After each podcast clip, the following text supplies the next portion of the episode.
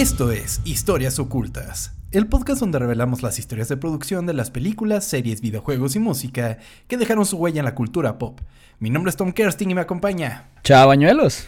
Chao, bañuelos. Bienvenido a Ocultas, amigo. Amigo, de regreso, feliz año. Es el primer podcast del año.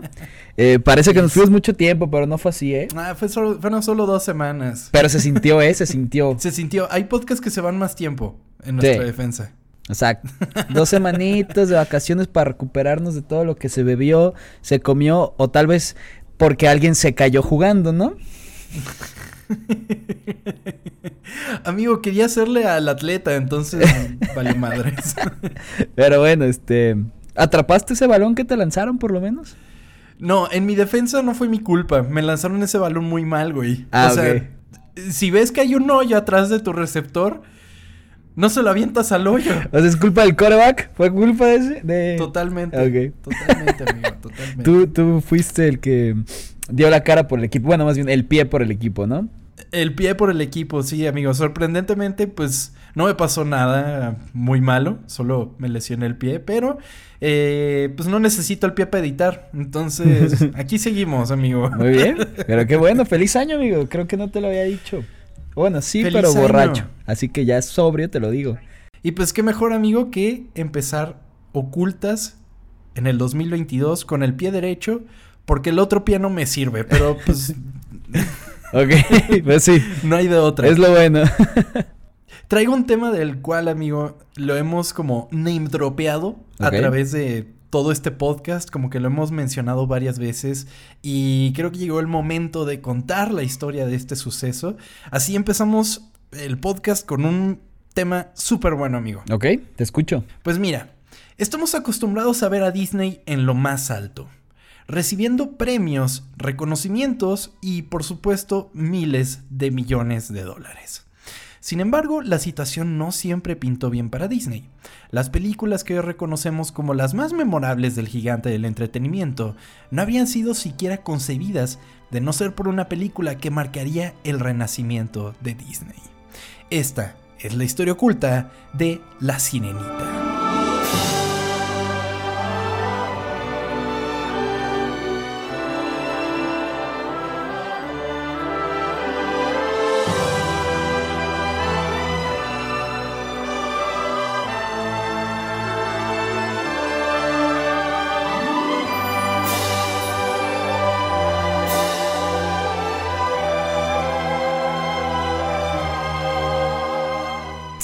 Ok, muy bien. ¿Cómo va la cancioncita?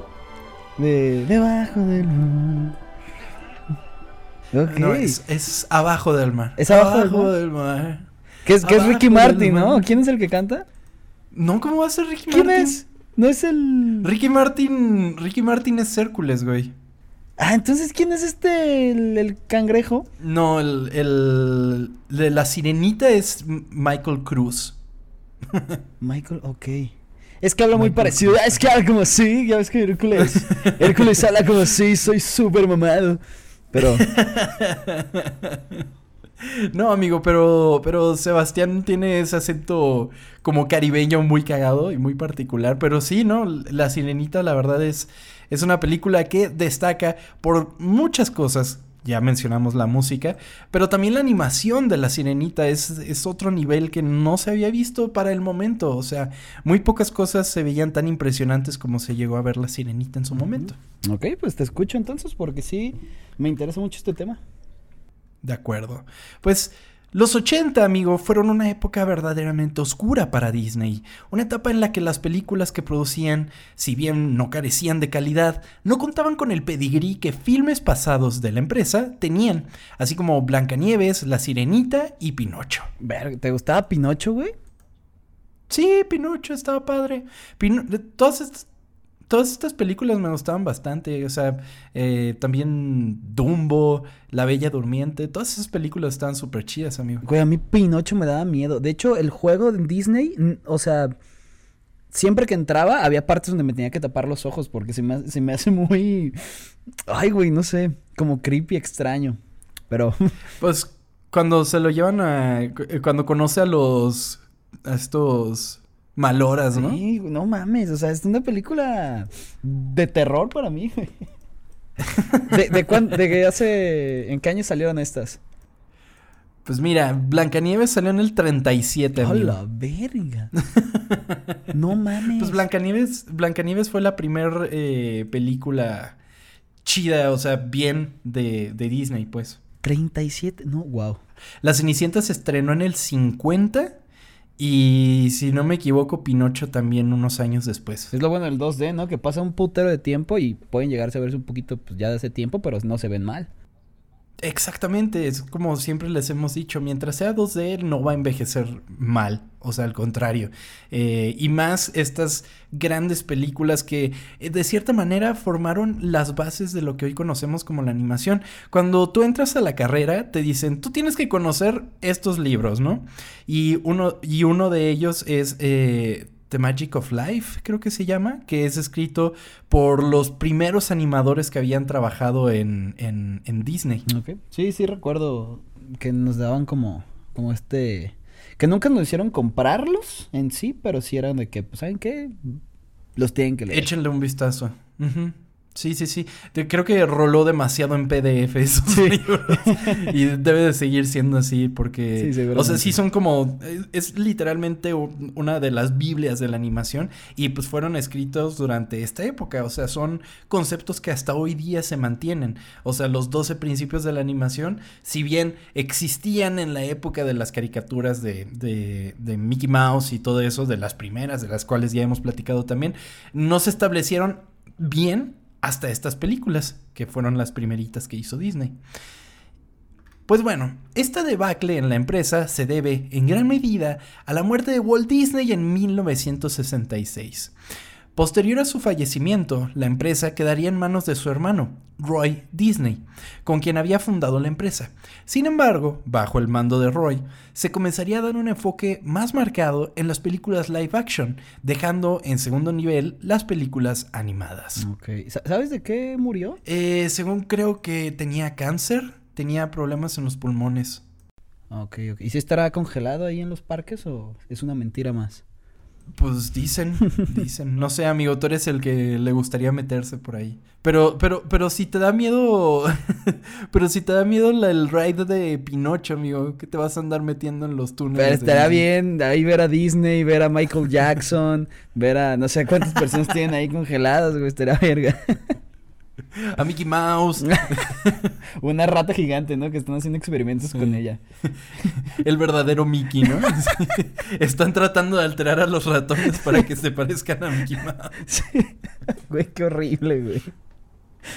Años más tarde, en 1971, Roy Disney se uniría a su hermano fallecido por un paro cardíaco. O sea, también se murió. Qué manera de comentarlo. Se unió. Pues, ¿qué quieres? También es petativo, pues. ¿Está bien? Es en este momento que las películas live action comenzarían a tener un desempeño poco aceptable en la taquilla, pero por otro lado, películas animadas como Robin Hood, Las aventuras de Bernardo y Bianca y El zorro y el sabueso harían que la empresa se mantuviera a flote. Mira, yo sé que a mucha gente les gustan esas películas, pero yo nunca he sido muy fan de. O sea, Bernardo y Bianca. Eh, yo sé que es como que mucha gente le encanta. Ay, güey, pero no sé, no, nunca Ajá. he sido muy fan. ¿Tú sí? Es- estas películas setenteras tienen un séquito Sí. bastante considerable. Yo me acuerdo mucho de que estas películas de esta época las veía muchísimo en sí, Azteca, sí. en Azteca 7, que pasaban así los sábados, creo que eran las películas de Disney. Y no sé cuántas veces vi El zorro y el sabueso y pinche película, cómo me destruía. No mames, El zorro y el sabueso. Nunca fui muy fan, lo siento a todos. Pero no ¿por qué no te gustan, amigo? No. ¿Qué tienen que no? No que sé, nada más no sé, es que no sé. A lo mejor, es que, mira, no te voy a mentir, hace años no las veo. Y cuando las veía de niño eran como de, ah. Ok, Y las dejaba como allá atrás y yo de, ah, sí, mientras hago otra cosa, mientras juego con mis monos. ajá. Mientras juego fútbol con mis monos. Exacto, sí, sí lo hacía, de hecho. tenía, ay, güey, tenía un tapetito de estos que había monitos que tenían como metal y les picabas y la pelota también era como de, de, de imán y le picabas y salía. ¿Has ju- ¿Lo llegaste a jugar? Al grano, chaval. Ay, perdón, güey, pero me gustaba mucho ese juego. y bueno, pues me interesaba más el juego que las películas y ya nunca me volvieron a dar como ganas de verlas. Así que a lo mejor le doy un Sí, vistazo. la- de Robin Hood es padre. Me acuerdo que estaba padre. Digo, o sea, no son malas películas, pero simplemente no tenían la misma magia y por lo mismo no son, o sea, no ves un ride de Robin Hood, por ejemplo, o de Bernardo y Bianca en Disney, porque pues no son las, las, las más clásicas. O sea, películas más nuevas son más clásicas que estas películas, siento yo. Sí, sí, sí, sí, sí, no hay tanta gente que... el- O sea, sí hay, pero no son tan... ¿Verdad y vean que es la de los dos ratones? Sí, Ok, no, sí, no. Una de esas, El zorro y el sabueso, amigos, se estrenaría en 1981. Sin embargo, su producción se vio afectado por diferencias creativas entre los directivos de la empresa y un animador llamado Don Blood. Don Blood saldría así de Disney, acompañado por otros 11 animadores, y formarían su propio estudio de animación, Don Blood Productions, convirtiéndose en una de las mayores competencias de Disney durante la década de 1980 y 1990. Don Blood, así como el señor sangre. ¿El señor sangriento? Don Blood. wow. o sea, es Don Blood. Ah, creo oh. que sería Don Ah, ok, Blood. ok, ok, ok. Ajá. Pues bueno, Disney, desesperado por una reconstrucción, realizó cambios organizacionales en la década de 1980, comenzando por Michael Eisner, que se convirtió en director ejecutivo de la empresa y se unió a él su asociado Jeffrey Katzenberg. Me suenan, ¿quién son? Pues es que los mencionamos, yo creo, en el episodio de Roger Rabbit, si no me equivoco. Michael Eisner sería el CEO y Jeffrey Katzenberg sería como su director, eh, no sé, como su segundo al mando. Ok, pues. ok, ok, sí. Sin embargo, vendría tiempo después una película que prendería focos rojos en Disney, El Caldero Mágico. Estren- estrenada en 1985, El Caldero Mágico sería la primer producción animada de Disney en recibir una clasificación PG. O sea, sé que si eres niño necesitas tener un papá a huevo. O sea, Batman no la puede ver. bravo, bravo, eso me gustó mucho. El primer chiste del año le gustó a Toma, huevo. Qué pendejo. eres. Eso estuvo bueno. Eso estuvo ya no bueno, se va a mejorar, ¿eh? De aquí va la debacle en los chistes todos para abajo. Pues bueno, amigo, y no solo eso. También sería la película animada más cara hasta el momento, con un presupuesto de cuatro- 44 millones de dólares. Sin embargo, una vez estrenada, la película recaudó solamente 21 millones de dólares. No mames. sí. No, pues le fue del pito. ¿Cuál es esta? Ni me acuerdo del caldero mágico. Es una que tampoco vi. Es que no sé. Esa sí no la vi, amigo. Es que quiero, quiero que quede muy claro que no soy muy fan de Disney. O sea, he visto las películas, pero no soy de esas personas que ve las películas 800 veces y se sabe todos Ajá. los diálogos, así que no tengo mucho conocimiento de esta. Y esta sí, ni de pedo. Es que No Ajá. sé, no tengo idea, no la he visto. Es que además es de estas películas que Disney como que las guardó así como, por ejemplo, estaba leyendo que, que esta película como 20 años después la sacaron en formato casero. O sea, nunca la habían sacado en formato casero y es como de, ¿por qué? Pues porque le daba pena a Disney o era como de que, güey, esa película está de la chingada, ¿qué pedo? No nos dio nada de dinero. Sí, ok. El fracaso del caldero mágico llevó a que el futuro del departamento de animación de Disney estuviera en peligro. Qué raro, ¿no? Pensar que Disney tendría problemas con la animación. Sí, estoy cabrón. El fracaso del caldero mágico llevó a que el futuro del departamento de animación de Disney estuviera en peligro. Los ejecutivos estaban furiosos y pues la- Pues sí. o sea, se, se inclinaron a los más obvios, dijeron los animadores.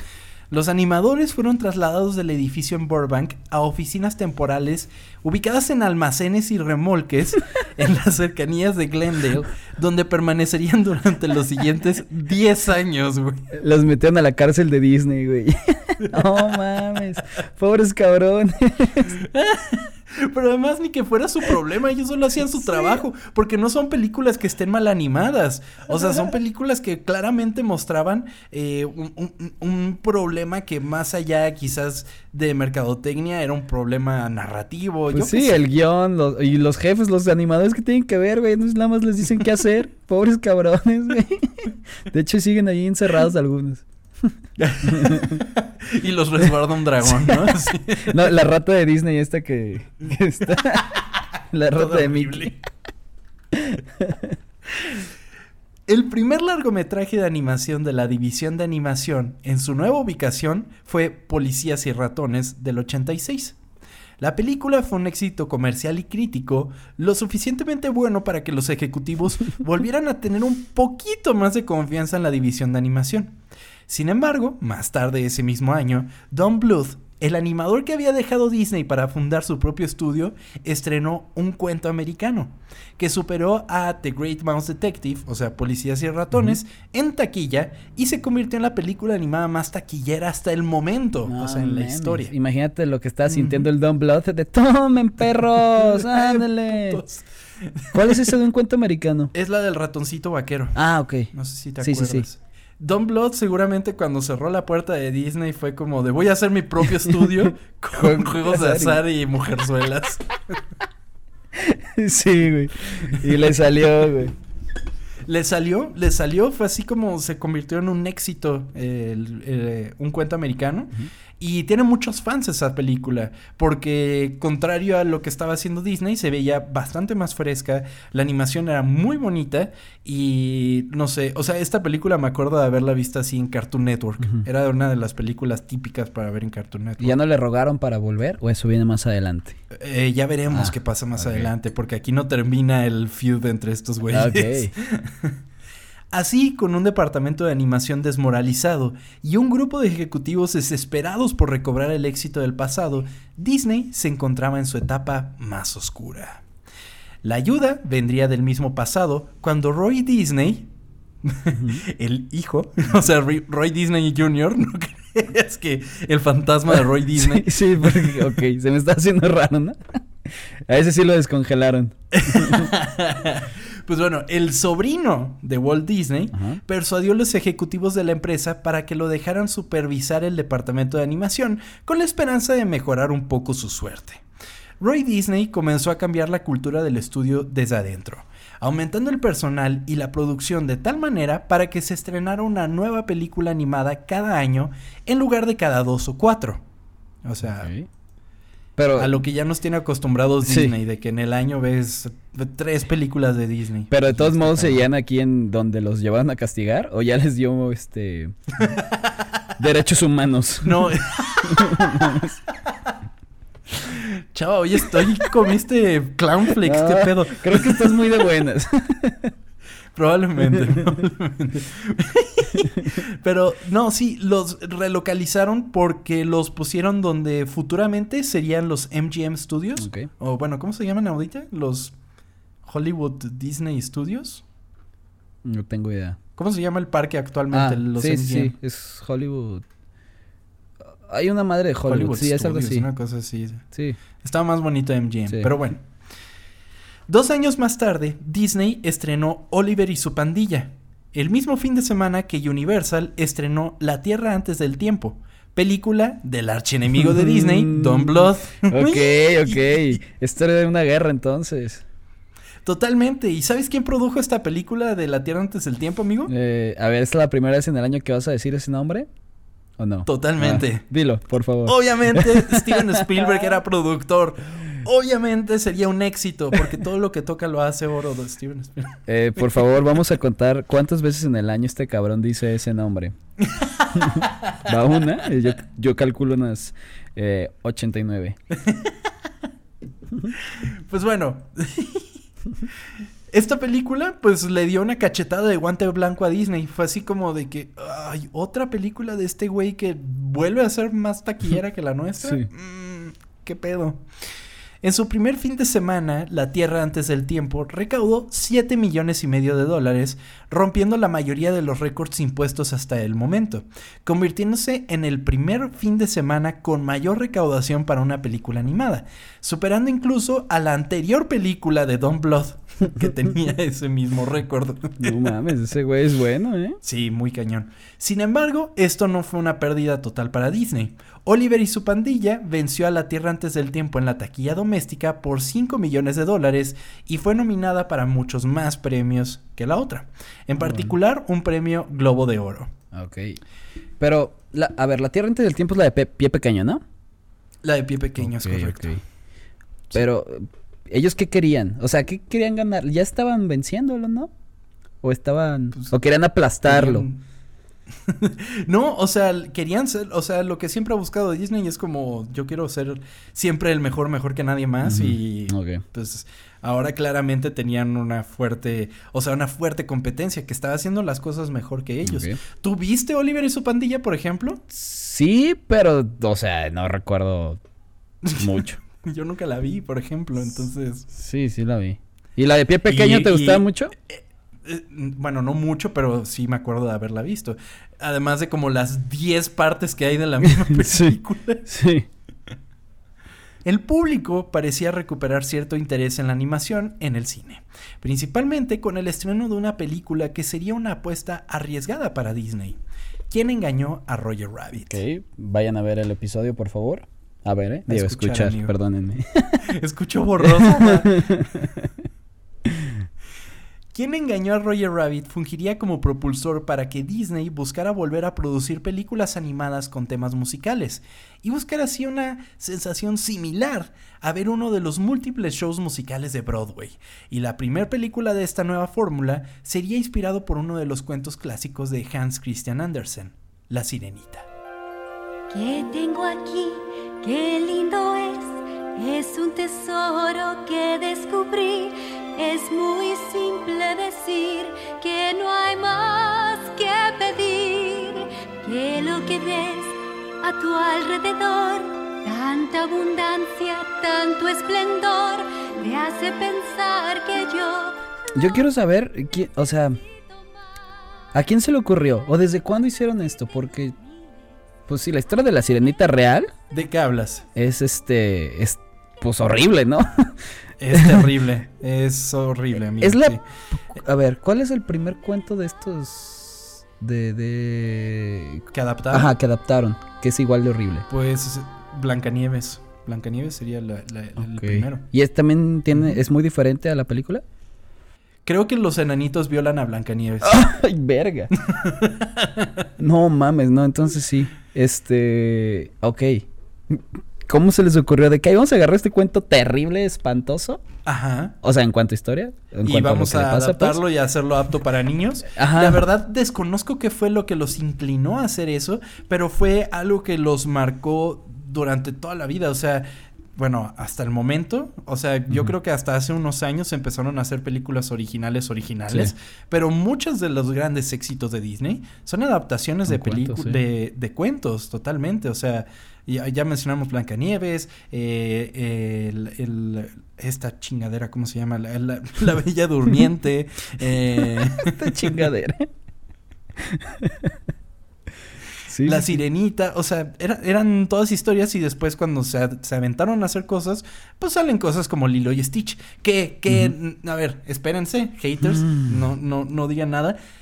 Me encanta Lilo y Stitch, pero artísticamente no es el mismo nivel que las películas de los 90 de, de Disney. Solo quiero decir eso. ¿eh? solo quisiera decir eso. Sí, yo sé. Yo no sé. que me estoy, p- pon- me- estoy Si caminando ser en hielo cancelado. muy fino, amigo. ¿Quieres ser cancelado un 13 de enero, güey? Empezando el año, ¿ya vas a ser cancelado? Pero bueno. Necesito más haters, me mantienen joven. No sería esta la primera vez que Disney trataría de llevar a la historia de la sirenita al cine. Durante los años 30 se buscó que se produjera un tratamiento de la historia para un compilado de cortos. Sin embargo, esto no llegó a ningún lado, amigo. Ok. O sí lo hizo. En 1985, el director de un cuento americano, Ron Clements, se interesó en hacer una adaptación cinematográfica de La Sirenita.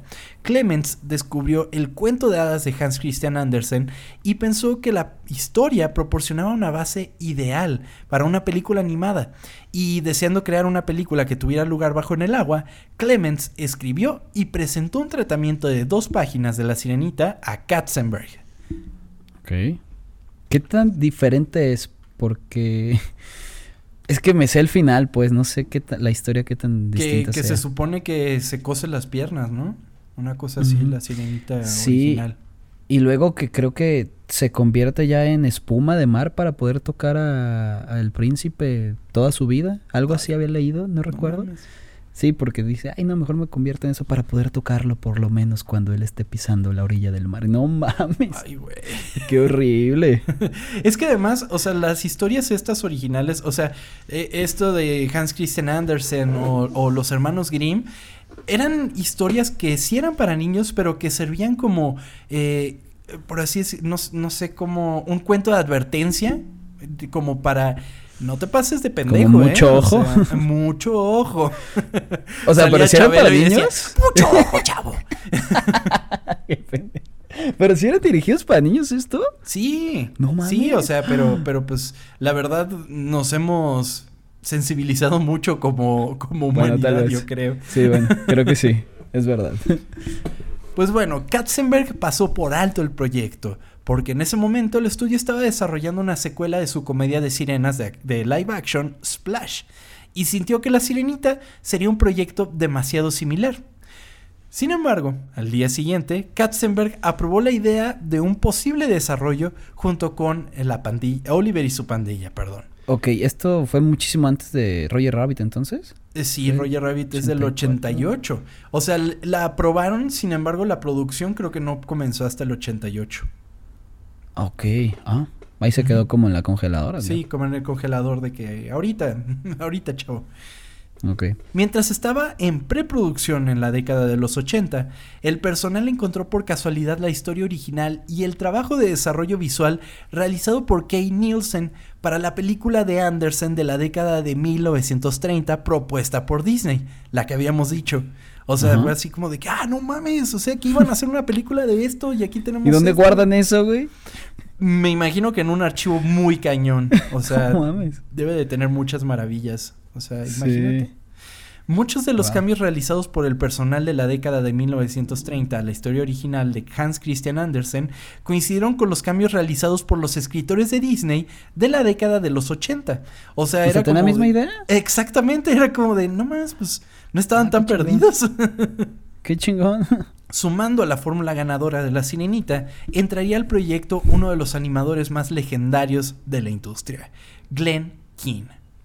Keane fungiría como supervisor de animación para Ariel y le daría la estética y personalidad que se convirtieron en una estampa de la animación de Disney en los años por venir. Ariel está basada en el físico y la personalidad de la actriz Alisa Milano. Mira, hace tiempo no la veo, pero yo creo que recuerdo de cómo se movía Ariel. Era algo Sí.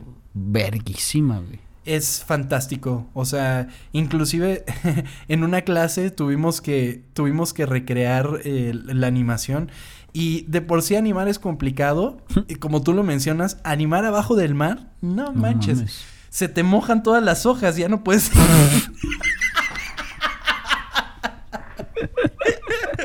Verga.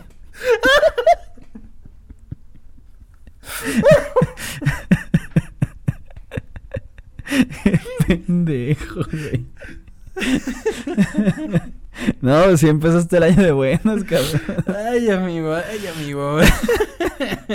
ya voy a cambiar nuestro, nuestra categoría comedia porque Ay, güey, no manches. mames.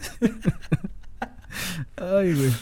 Es, es a lo que voy. O sea, animar eh, cosas en el agua es muy complicado. Sí. Porque la física es muy distinta. Entonces, era todo un reto hacer una película, pues, que, que- que todos los personajes, pues, tuvieran una física muy diferente a lo que están acostumbrados. Y que se siente que lo hicieron muy bien. Pero vamos a ver cómo es que lograron hacer todo esto, amigo.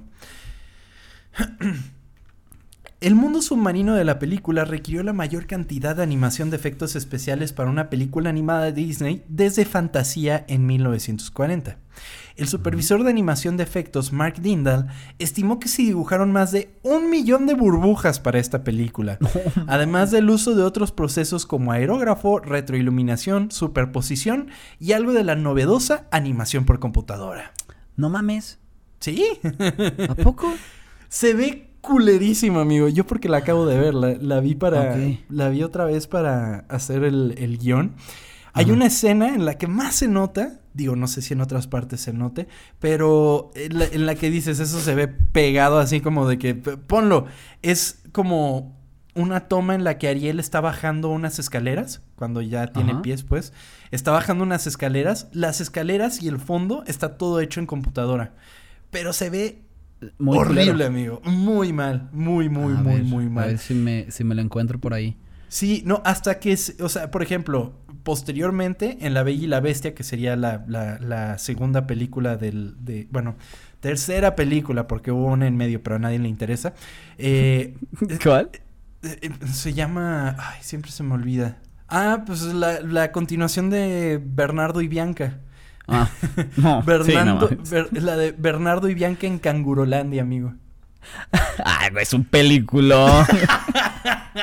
oh, mames. No mames, el renacimiento de Disney. Cangurolandia era. eh, querían decir Australia y no podían. ¿o ¿Por qué verga, sí. güey? Iban a detener el conflicto entre Australia y Uruguay, amigo. La animación de la película, y particularmente Ariel, buscaba ser sumamente natural, por lo que se recurrió a una técnica utilizada en los primeros años de Disney, filmando actores y actrices como material de referencia para los animadores, situación que no gustó del todo a varios animadores, llevando a algunos a inclusive a abandonar el proyecto. Oh, ¿a poco renunciaron por eso? Dijeron, no, ¿cómo, ¿cómo voy a hacer un poco de... O sea, ¿cómo voy a usar referencias? No puede ser. Entonces, sí. Y está cañón porque sí hay unas partes en las que se nota que es actuado por una persona. Sobre todo cuando... Yo lo noté mucho cuando Ariel empieza a caminar. O sea, cuando sale por primera vez del mar y empieza a caminar. Se nota que eso tuvo que tener así referencias y que casi casi lo calcaron. O sea, Sí, claro. totalmente. Pues es que. Pero se ve bien, ¿no? Me imagino. Sí, sí, sí, para, o sea, n- no brinca ni nada, pero se nota que no son movimientos naturales, son como muy exagerados, o sea, teatrales. Entonces, eh, se ve que tomaron la inspiración y literalmente rotoscopiaron toda esta animación. Y pues se sintieron como que. Es, Pues que les pegó en el orgullo. Les faltaba el respeto. Eh, pues Sí. payasos. Y, por ejemplo, eso de la, de la rotoscopía, Disney lo usó añares. O sea, hay muchas películas que ponen side by side las, las, la- las, escenas y son exactamente los mismos movimientos. Pero porque ya tenían todo el material grabado sobre del cual empezaban a dibujar. O sea, hay una de Robin Hood que la comparan con, con Alicia en el País de las Maravillas, creo. Y hay otra que es de Winnie Pooh y de El libro de la selva. O sea, que los ponen así. y que es lo mismo. Ujú, exactamente la misma animación. Oye, Entonces, ujú. Ahorita que viste Winnie Pooh, ¿viste que ya perdió no sé qué chingados y ya que la gente lo puede usar? No, no leí todo, Ajá. pero no entendí, no sé si viste eso, que ya... mm, ¿Cómo se le dice? Que después de 100 años ya, cual- ya es de Ah, dominio ya- público, Sí, de dominio público. pero... Es que, es que ¿Cómo? debe de ser, la historia debe de ser dominio público. Sin embargo, Ah, la imagen de Winnie Pooh es registrada de Disney. O sea, esa imagen del osito amarillo El- y todo el- eso, ah, esa sí es de. Disney. Pero ya cualquier persona puede crear su Winnie Pooh. Eh, prácticamente, sí. ah, ok. Sí. La mano de obra artística necesaria para la sirenita requirió que Disney subcontratara la mayor parte de animación de efectos de burbujas submarinas en la película a Pacific Rim Productions, una empresa con sede en China con instalaciones de producción en Beijing. Como mencioné, Disney buscaba un enfoque más cercano al de los musicales de Broadway, y por consiguiente, la música fungiría como uno de los factores más importantes de la película. Alan Menken y Howard Ashman serían los productores de la banda sonora, eh, con canciones tan memorables como Parte de él, Bésala y por supuesto el clásico Bajo del Mar. Bajo el mar, bajo el mar, vives contenta siendo sirena, eres feliz. Sé que trabajas sin parar y bajo el sol mientras nosotros siempre flotamos bajo el mar. ¿Cuál es tu favorita? A mí me gusta Bajo el Mar. Es muy Sí. padre, se me hace muy ¿La divertida. puedes Es, cantar, por favor? es el- la cuna matata de, de- de esta película. No la voy a cantar. no. ¿Por qué no? Los ocultos Porque- queremos que la cantes. Al final, quédense hasta el final. Ok. La banda sonora de La Sirenita ganó el Grammy a la mejor composición instrumental para una película o para televisión, dos premios de la Academia a Mejor Banda Sonora Original y Mejor Canción Original, así como el Globo de Oro a la Mejor Banda Sonora Original. Eso pues se volvió norma en Disney. O sea, desde entonces siempre ha habido una canción que destaca. O sea, en todas. Y que, o sea, yo qué sé, el Recuérdame de Coco, eh. Let It Go de, de, de Frozen, eh, de- no, la de Bruno de, de la nueva de Encanto, que no he visto Encanto, güey. Quiero verla. Eh, es- está, está, es que, güey, no sé. ¿Es muy Disney o qué? Pues no, o sea, está bien, pero siento que todo se... O sea, se arregla en chinga y nunca pasa como algo que, da- o sea, nunca hay como un riesgo en sí. Y cu- cuando pasa, todo se arregla de que en cinco minutos es como que... ah, pero bueno, la película está bien. Oye, esta de La Sirenita estoy... Es muy eh, eh, musical, si hay muchas canciones. Sí, hay un chingo. Muchas canciones. Ok, ok. Sí, sí, sí. Pues, güey, eh, o sea, hasta cierto punto, inclusive, la trama gira alrededor de las canciones, porque acuérdate que Úrsula le quita la voz a esta, Ah, a sí, esta es chava. cierto. Tengo que volver a verla, güey. A esta chava. Pues, ¿qué quieres que diga? pues Ariel, ¿no? Ya...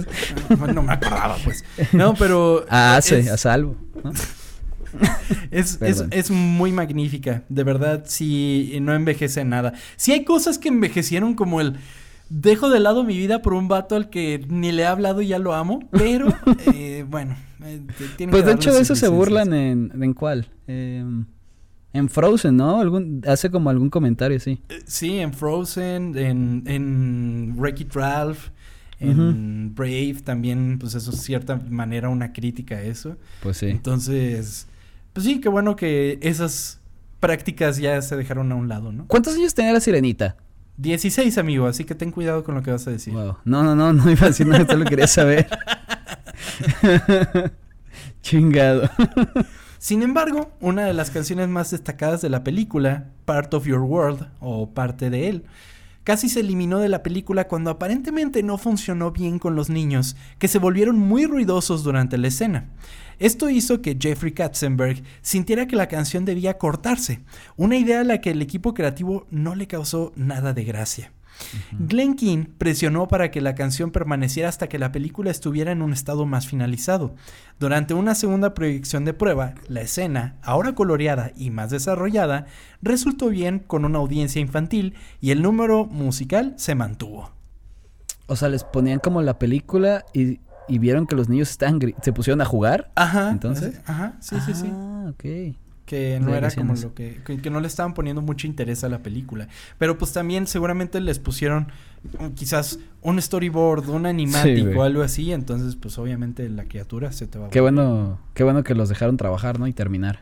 Totalmente. Dejen cocinar a sus creativos. O sea, hasta- y ya si no resultó, pues bueno, se desechó, ¿no? Pero, Sí. pero se mantuvo ahí y es. Otra, otra vez, es súper esencial esa canción en la película porque es por la que reconoce Erika a Ariel. Entonces sí, se tiene que... Que además es una película súper corta, amigo. Dura hora y media. Entonces ¿Neta? se agradece. Sí, sí, sí, sí. Se agradece. No ha dicho nada y no lo hará si no la besas ya. Ya la la la, no hay por qué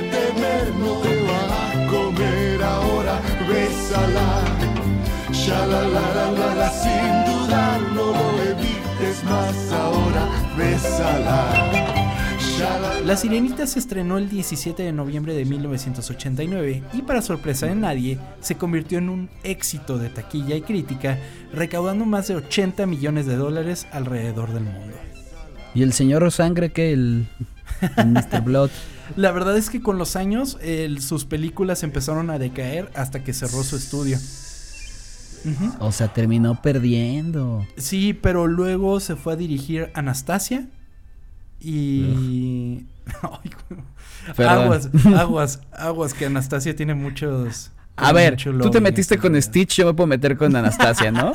No mames. Yo no me metí con Stitch, dije que hasta Te me gustaba. con- Güey, dije, no, ay, Orris, dijiste que está de la verga. Claro que no. Claro que sí.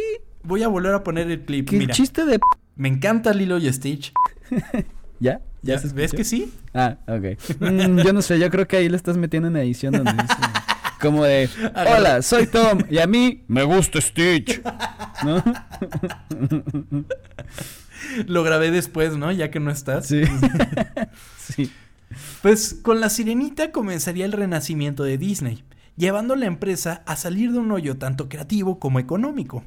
Posterior a La Sirenita, Disney estrenó La Bella y la Bestia en 1991, Aladdin en 1992, El Rey León en 1994, Pocahontas en el 95, El Jorobado de Notre Dame en el 96, Hércules en el 97, Mulan en el 98 y finalmente Tarzán en el 99.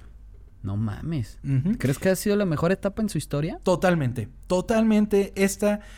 Es, es que además este es nuestro Disney, ¿sabes? Sí. O sea, fue el que vimos muy chiquitos cuando somos realmente impresionables. O sea, que veíamos las películas mil veces y ya una vez creci o sea, ya adulto, que volteas hacia atrás a ver esas películas, les ves tantas cualidades, amigo, que de verdad, o sea, no, no hay manera de que eh, posteriormente se hayan superado. Y Con esto Disney Pixar, ¿no crees que lo hayan logrado? Es que yo Pixar lo considero como un fenómeno aparte. O sea, sí, Pixar ha ayudado a Disney cabronamente porque todas sus películas en su mayoría son maravillosas. Pero, pero Disney, Disney Animation Studios, yo creo que nunca va a superar lo que hizo en, este, en esta etapa. Que muchos pueden decir que Frozen y no sé qué, sí, pero es una en no sé cuántas, ¿me entiendes? O sea, estéticamente, eh, creativamente, artísticamente, son otro nivel estas películas. Y volten, regresen a verlas y van a notar muchísimas cualidades que cuando eran chicos era como de, "Hmm, ok, va, o sea, está padre el dibujito, ¿no? Y ahora ya lo, pues, que lo ves con otros ojos más críticos, dices, no, definitivamente estaban en otro nivel estas personas. Sí, y sabes que hasta en los parques se llega a notar, porque todas estas películas que, que dices. O sea, hay hasta, digamos, hay venta todavía de, de juguetes, las princesas son donde hay un chingo de fila, Ajá. y quieras o no, estas películas nuevas, pues sí hay cosas, pero no del nivel de, de esto, güey. Sí, no, o sea, las películas actuales, eh, que como siempre hemos dicho, todo, todo es un negocio. O sea, se- o sea, artísticamente pueden estar muy cabronas, pero son un negocio. O sea, hay que hacer juguetitos, hay que venderlos, pero siento que se les nota aún más a las películas actuales, como el de que Sí, a huevo tenemos que vender algo, ¿sabes? Claro. y de estas películas de esta etapa de Disney, ¿cuál es tu favorita, güey? El Rey León es mi película favorita, no solo de Ah, esta época, dicho, es no solo de Disney, no solo de animación, es mi película favorita, sí. Es verdad, Punto. Lo, lo habías dicho. ¿Y la tuya, amigo? Mira, yo creo que ah, Hércules, porque la vi hace muy poco y, Ah, es magnífica. y me gustó mucho, la verdad. Porque yo tenía como este recuerdo de que de X. Y la vi y dije, no, sí está muy, Sí está muy muy, muy chingona, güey. Sí, la neta. Es que además es, es yo, yo siento que fue una de las, de las, o sea, fue lo que puso la fórmula como para hacer el- el- las locuras del emperador, porque es una película que no se toma muy en serio. Sí. O sea, la pones a un lado del Rey León, que es toda dramática y se Sí, muere Mufasa sí. y no sé qué, y Hércules es como de... Pues el pinche Hades, güey, que es como el malo que hace chistes de repente. O cuando, en la parte esta donde los titanes van y le dice, del otro es lado. por allá. Eh, no mames, dices, no, güey, ¿cómo chingados haces ese chiste en este momento? Pero sí. Así bien dramático. Sí, güey. Totalmente. El 19 de septiembre de 2000 se lanzó una secuela directa video titulada La Sirenita 2 Regreso al Mar. La trama se centra en la hija de Ariel, Melody, que anhela ser parte del mundo oceánico.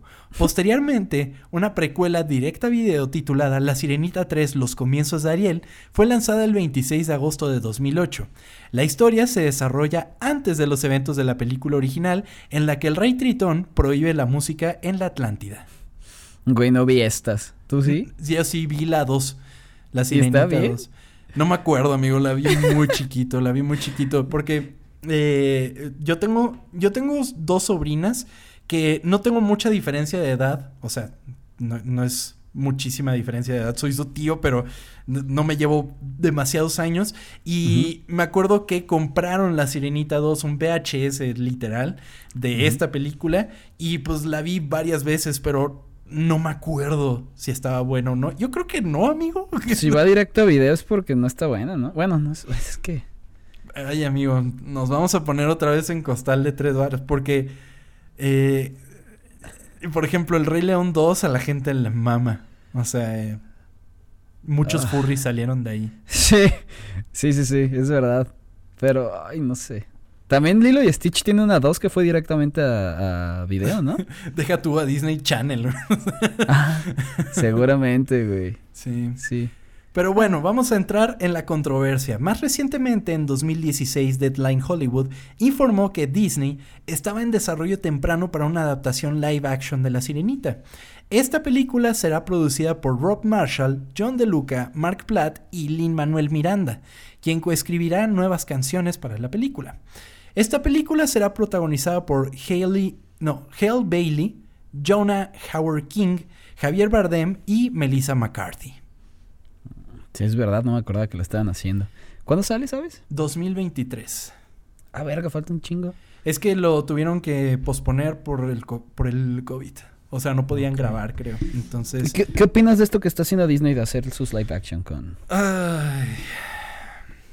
Yo creo que hay más maneras de verlo que una sola.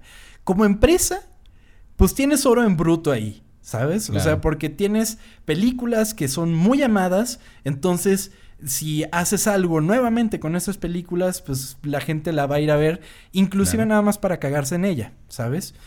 Eh, viéndolo desde la perspectiva de alguien que vio esas películas en su formato original, es como de que, ¿para qué? ¿Para qué si tienes unas películas tan magníficas como lo son estas? Pero ahí mismo es cuando entras en la, en la bifurcación de la opinión, porque es como, sí, tú sí las viste, pero los chavitos que nacieron en el 2010, Ujú. en el 2015, Qué raro suena eso. sí, Sí. o sea, los niños, los niños tal cual, que ahorita tienen 10, 12 años, Pues es muy ellos, difícil, muy difícilmente van a ver la película original. A menos que tú seas de esos padres odiosos de que no, vas a ver la sirenita y me vale madres, no vas a ver Pau Patrol. Qué hueva, ¿no? O sea, Sí, sí, claro. es para esos chavitos la película. Y hasta viendo estas, estas nuevas versiones, hasta les pueden llegar a dar ganas de ver las viejas, güey. Es exactamente lo que te digo. O sea, es un, es un trenecito para que, ah, pues te gustó. Entonces ahí es como de, ve la película original. O sea, Exacto, sí. chécala porque tiene otros valores de producción que, que estas películas difícilmente tienen. O sea, opiniones reservadas. No vi el libro de la selva, por ejemplo. Eh, Yo tampoco. el- El Rey León. El Rey León fue una sensación rara porque sí dije, está muy bien hecha, o sea, se ve muy bien, pero carece de todo lo que tiene la película original, pero eso es por fan, ¿sabes? Aunque pues no Pero soy es que no se siente la misma emoción, o sea, no es Totalmente. lo mismo. Totalmente, o sea, es difícil transmitir emociones con animales. En un león de verdad, exacto. Sí, totalmente, o sea, es muy difícil. Y como lo hemos dicho mil veces, güey, no porque hagan estas películas van a arruinar tu infancia, tu infancia ahí sigue, métete a Disney Plus y las vas a ver. Totalmente. Esto es para otras personas, güey, ya. Totalmente, no, te- totalmente. no se enojen. Sí, no, no, se enojen. dinero. Y además, mira, si les molesta eso, piensen en todo lo que se ha logrado tecnológicamente por esas películas. Eh, o sea, estas películas llevaron al desarrollo, o sea, y creo que es el rey de no sé si fue el Rey León la, la primera la que hizo que se le ocurriera esto a John Favreau, pero la manera en la que están filmando actualmente todas las series de, de Disney Plus, o sea, se el eh, ¿cómo se llama? El Mandalorian, eh, la de libro de Boba Fett, todas estas están hechas gracias a la tecnología que se desarrolló en estas películas. Eh, o sea, le, le- le están, le están dando Vean el lado muchísimo. Sí, sí, vean el lado bueno. O sea, se ha desarrollado tecnología que permite hacer que las cosas sean mucho más rápidas, mucho más baratas y que se vean bastante bien. Entonces, eh, si son detractores de este tipo de películas, pues no todo es malo en esto, al final de cuentas. Y no se enojen. Si no la quieren ver, no la vean y ya. Exactamente, o sea, Listo. Sí. O véanla y cáguense después de verla, pero no se caguen antes de que salga la pinche película, porque Exactamente. ¿cuál fue el problema con la sirenita? Pues que la sirenita ya no es pelirroja. La sirenita ya es eh, una chica negra. Entonces, la gente se no volvió. existen. La gente se volvió muy, muy loca por esto y, y de verdad me hizo despreciar algunas opiniones. O sea, todo el mundo puede tener opiniones, pero hay gente que tiene opiniones muy pendejas. Entonces, mm, Es un gran dilema, amigo. ¿Tú qué opinas? Cuéntame. Pues es que es prácticamente lo, lo, lo que piensas tú, güey. Acerca de que la sirenita sea negra, güey. no existen las perras sirenas, güey. O sea, no mames. no me importa cómo se va a ver. O sea, no creo que eso sea lo importante en esta película, güey. Sí, totalmente. Creo Es que lo importante es que tiene que cantar verga, eso sí. que Sí, por supuesto. Y, y no tener este pies. O sea, no, la no, actriz. pues. Sí, la actriz. No, no es cierto. No, pues, güey. Ah, Pero sí, diste un punto que tienes mucha razón. Quéjense hasta que la terminen de ver. Sí, sí, sí. Y ya. Es como ya. Porque igual y, por ejemplo, nadie se quejó de Aquaman. O sea, Aquaman toda la vida fue rubio, o sea, totalmente, y de repente llega Jason Mamau y es como de, ah, no mames, Aquaman, ¿qué pedo? Pero Sí, pues, exactamente. no se pueden abrir a ver a una sirenita negra, por Dios. Esa película ya no es para ustedes. Exactamente. Exactamente. La Sirenita es una de las películas más importantes de la historia de la animación, marcando un antes y un después en la industria, dejando huella tanto en niñas y niños que crecieron viendo la historia de Ariel, así como de animadores que han estudiado y encontrado inspiración en cada uno de los cuadros que conforman esta película. Esta fue la historia oculta de La Sirenita.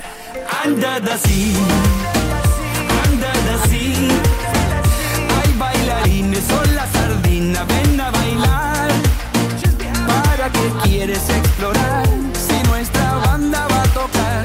Hay castañuelas, son las almejas bajo del mar. Andad así, y las babosas sepamos cosas bajo del mar.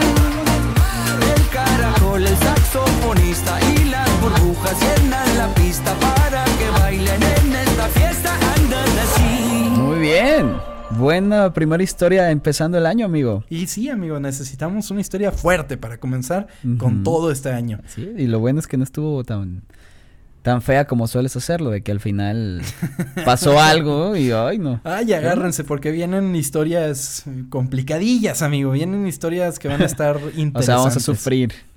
Sí, estoy, estoy muy consciente de ello porque me encanta a- destruirle sus infancias. Así como Disney con sus remakes live action, yo lo tomo como inspiración. Yo quiero destruirle Uy. sus infancias y sus recuerdos. Pero bueno, amigo, muchísimas gracias por acompañarme en este bello episodio. Recuerden suscribirse si no están suscritos. Recuerden dejarnos las cinco estrellitas de Spotify. Eh, se los pedimos encarecidamente porque en eso la verdad se han lucido ocultos porque veo otros podcasts y hay unos que ni siquiera tienen estrellitas. Entonces es como de, ah, no manches. Entonces, sigan, sigan dejándonos cinco estrellitas ahí en Spotify. Compártanos, por favor. Y síganos en redes sociales, arroba ocultas, ocultas con doble O, porque somos muy cool en este podcast, arroba tom-kersting y Arroba chava, Noelos o Vanelos chava. Te iba a preguntar, ¿seguimos en 5 estrellas o ya nos pasó como en Uber que no sabes por qué y ya tienes como 4.6?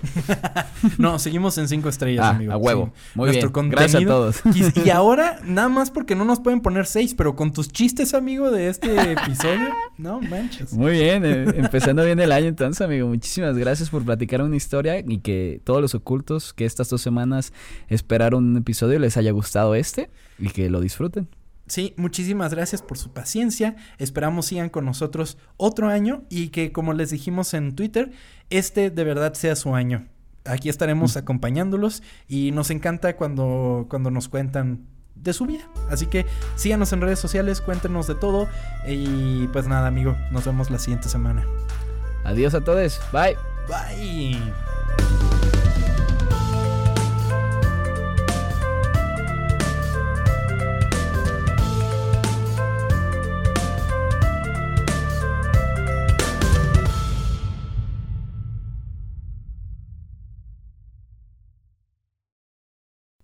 Bajo del mar, abajo del mar.